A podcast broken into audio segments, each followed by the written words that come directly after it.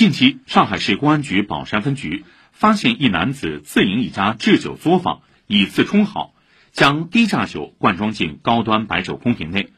通过在停车场发小卡片的形式非法销售假酒。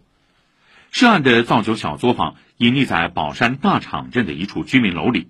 嫌疑人罗某在网上回收茅台、五粮液、梦之蓝等高端白酒的空瓶，然后用市场价仅为十元的低价白酒进行灌装，经过包装后冒充高端白酒，并以每瓶二百至三百元不等的价格向有需求的客户兜售。截至案发，罗某已售出六百二十瓶假酒，涉案金额总计约十五万元。